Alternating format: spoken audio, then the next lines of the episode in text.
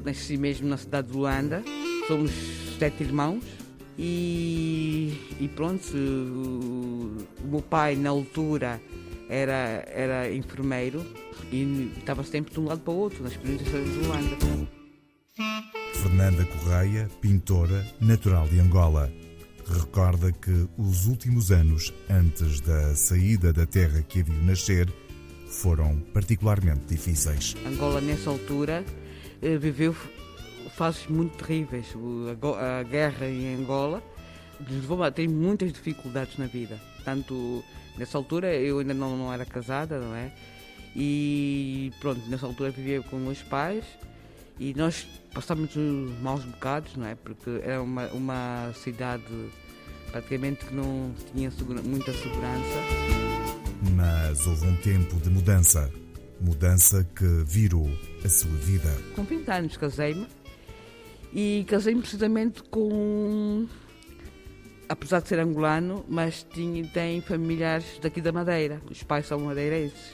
Chegou uma altura que nós cansámos de Angola, não é? Porque não tinha condições para nós criarmos os nossos filhos e decidimos vir aqui para a Ilha da Madeira. Uma vida centrada numa nova realidade e apesar da dor causada por um passado recente, Fernanda nunca esqueceu a terra que a viu nascer.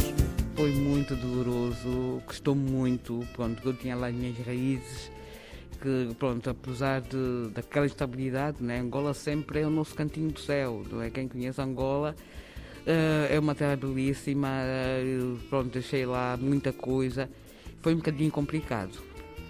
Chegando cá à Madeira, pronto, não sei porquê, eu disse, pronto, olha, acho que conheço isto eu fiquei muito familiarizada com a Ilha da Madeira e pronto, fiquei por cá há 20 anos que estou aqui. E porque essa terra a chamava, quis dar-lhe uma nova oportunidade.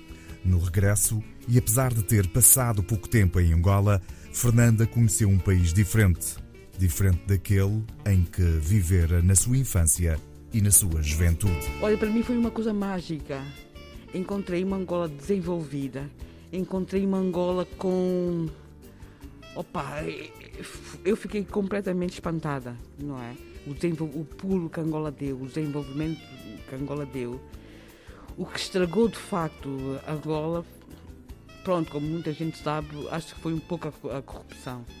Angola é uma terra que dá para dar tudo e o desenvolvimento foi uma coisa brutal. Na memória da pintora angolana ainda subsistem os sabores da sua terra natal sabores que as cores da ilha não foram capazes de sobrepor. É, é muito diferente.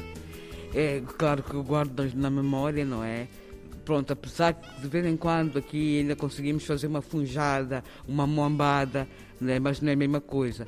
É aquela Olha, costuma dizer, todo mundo goza até com isso, a água do Bengo, não é? Nós temos o, aquele rio Bengo, que é o famoso rio de Angola. Eu acho que a comida lá sem esta água não é, não é a mesma coisa. Claro, uma sua. Nota-se mesmo a diferença. E depois das aventuras com a família, Fernanda não pensa mais voltar à sua terra. Deixa mesmo essa herança para os seus filhos. Até porque hoje é mais madeirense do que um dia pensou vir a ser. Com essa idade já não. Talvez isso deixava agora para os meus filhos. Já me sinto mais madeirense do, do que angolana, porque pronto, já, já fiz isso duas vezes, a terceira já não faço. É, é complicado. E pronto, já sinto que já tenho aqui, criei uma certa raiz aqui na ilha e como eu digo, eu acho que noutra encarnação, costumo brincar, eu já vivi nessa ilha. É uma história muito engraçada que eu descobri. Quando vi, assim, acidentalmente, uma uma fotografia que era de uma rainha. É, é de uma, isto estou a contar porquê? Porque eu estou a pensar fazer uma exposição sobre esse tema. Que era de uma rainha africana, que era filhada da rainha Isabel. E eu achei uma coincidência tão grande, mas é uma coincidência tão grande, ela muito parecida comigo. E eu digo, pronto, se calhar foi, é por isso que eu digo que eu já vivi aqui, noutra encarnação. Pronto, é mais ou menos isso. Mas eu acho que já não saía daqui. A idade que eu tenho já não.